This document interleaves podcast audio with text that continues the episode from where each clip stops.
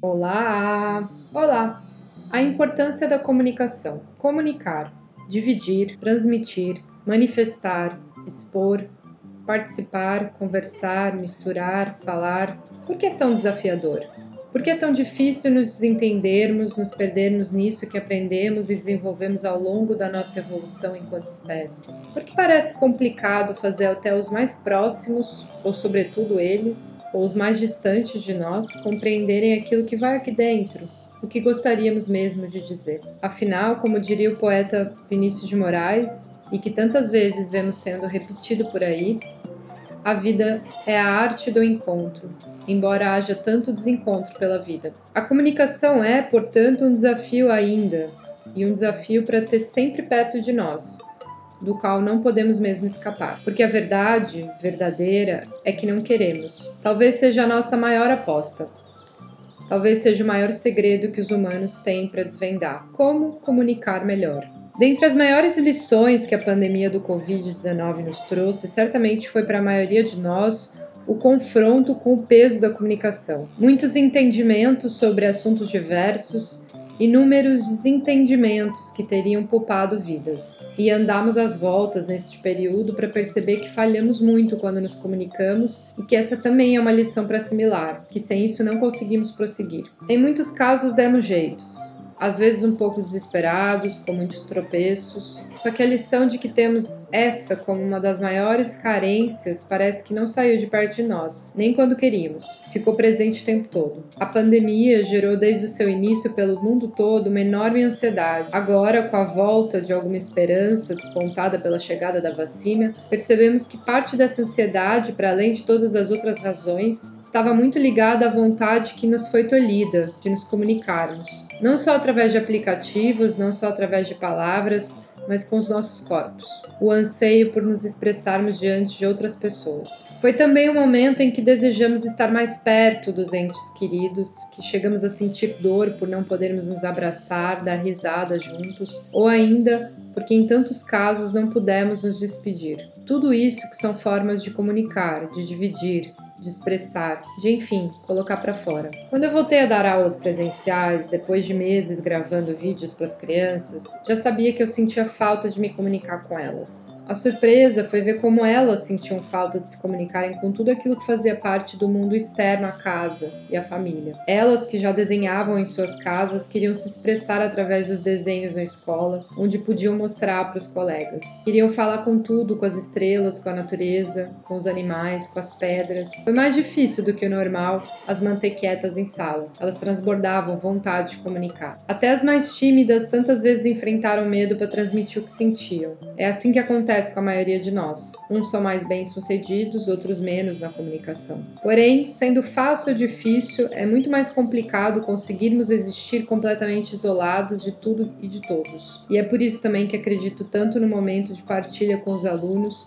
e porque acredito tanto no teatro e na vida das crianças. Pessoalmente, a comunicação em determinado momento da minha vida se tornou uma das tarefas mais árduas, se não a mais. Quando era pequena, e acho que acontece com muitas crianças que não são tímidas, tudo parecia extremamente fácil. Falava com todos e com todas, fazia amigos onde fosse, dizia o que pensava, punha para fora sentimentos. Quando eu olho para trás, às vezes até penso que era outra pessoa, que não era eu aquela de que me lembro. Porque com o tempo as coisas ficaram complicadas. Mudei de país aos 9 anos de idade, onde, embora falasse a mesma língua que eu, era um universo completamente outro, outra linguagem corporal, outro modo de falar, outro jeito de usar as mãos, os gestos, outra maneira, sobretudo, de interpretar o que eu dizia. Tudo era diferente, as ferramentas que eu tinha para me comunicar naquele novo lugar tornaram-se quase inúteis. Cada criança tem uma resposta para essas mudanças da vida, e acho que a minha não correu muito bem. Fiquei excluída na escola, sofria bullying,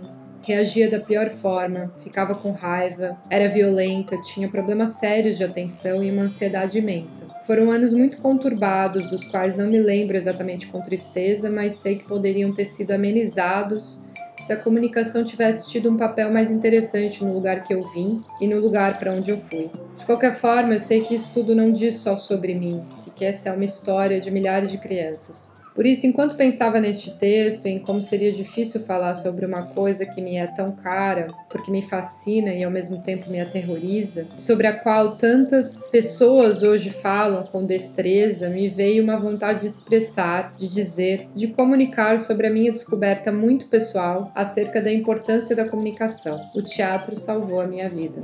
Há uns tempos atrás, quando pensava sobre educação de forma geral e sobre a minha própria educação, eu me deparei sobressaltada pensando em como o teatro de fato entrou para minha vida para me salvar. Eu não digo isso de forma religiosa, embora eu saiba que a religião tem esse papel na vida de muitas pessoas, acredito que uma porção considerável está ligada ao fato das pessoas encontrarem um lugar onde elas podem se expressar. Foi o que eu encontrei no teatro. E hoje, quando eu dou aulas de teatro para as crianças, quando eu vejo elas conseguirem, por breves momentos que sejam, tirar vantagem desse espaço para se expressarem, eu lembro um pouco de mim de quando eu tinha 13 anos e descobri o teatro. Numa época de sofrimento, sobretudo por não conseguir me comunicar, entrar para o curso de teatro alterou completamente o meu modo de estar no mundo. Não estou falando da profissão, não estou falando exatamente da arte do teatro, dos seus profissionais, etc. Estou falando de algo muito cru, que as crianças, quando se sentem bem, ficam fascinadas. Eu tive a sorte de me sentir bem, como em nenhum outro lugar quando eu comecei a fazer teatro, e por isso a minha vida mudou. Tudo aquilo que estava dentro de mim, aquilo que tinha sido esmagado, pulou para fora. Acredito que vem daí o fato de tantas vezes confundirmos a arte com a comunicação, porque pensamos que a comunicação é essa que vemos por aí sendo controlada nos meios. E aqui uma expressão artística como o teatro oferece não tem nada de controlada, apesar de haver trabalho, haver dedicação. Assim, a maior lição que o teatro me trouxe sobre a tentativa que é se comunicar não foi exatamente verificar como uma mensagem era bem recebida ou bem compreendida para o público. Era semelhante ao que acontece quando eu olho para os meus alunos fazendo cenas em sala de aula ou ensaiando em grupo, como vão apresentar um teatrinho para o restante dos colegas. Quando passei a ter um objetivo de passar algo que imaginei na minha cabeça através do teatro, eu queria fazê-lo da melhor maneira. Eu empreendi um esforço tremendo e tirava um prazer imenso, colocando para fora, em forma de expressão, aquilo que é dentro de mim. Com esse exercício, pouco importava o resto, e com o tempo tudo melhorou. A minha confiança, os meus gestos, a minha linguagem. Não sei se o teatro funcionaria para todos os seres humanos como exercício. Não acredito que haja fórmulas nem nada disso. No entanto, mais e mais eu sou adepta sim de exercícios e jogos nas escolas que lembrem o teatro. Por experiência nestes últimos anos, desde que me descobri dando aulas para as crianças, tenho tido exemplos muito claros de como elas se sentem bem, como ficam atentas, empenhadas e interessadas quando se trata de cumprir um objetivo, em que no fundo precisam comunicar algo, de como aquilo faz com que elas fiquem mais cooperativas com os colegas, de como expõem quando elas estão sendo egoístas, de como verificam isso e elas mesmas arrumam a bagunça, de como se engajam em chamar os que têm mais dificuldades para ajudar, e de como tudo isto não tem nada de complicado. O que me levou a pensar que talvez não seja mesmo aquela criança que falava abertamente com todos que desapareceu dentro de mim, ou que as crianças têm problemas para se comunicar, mas que o verdadeiro obstáculo é quando o mundo adulto endurecido insiste em intimidar.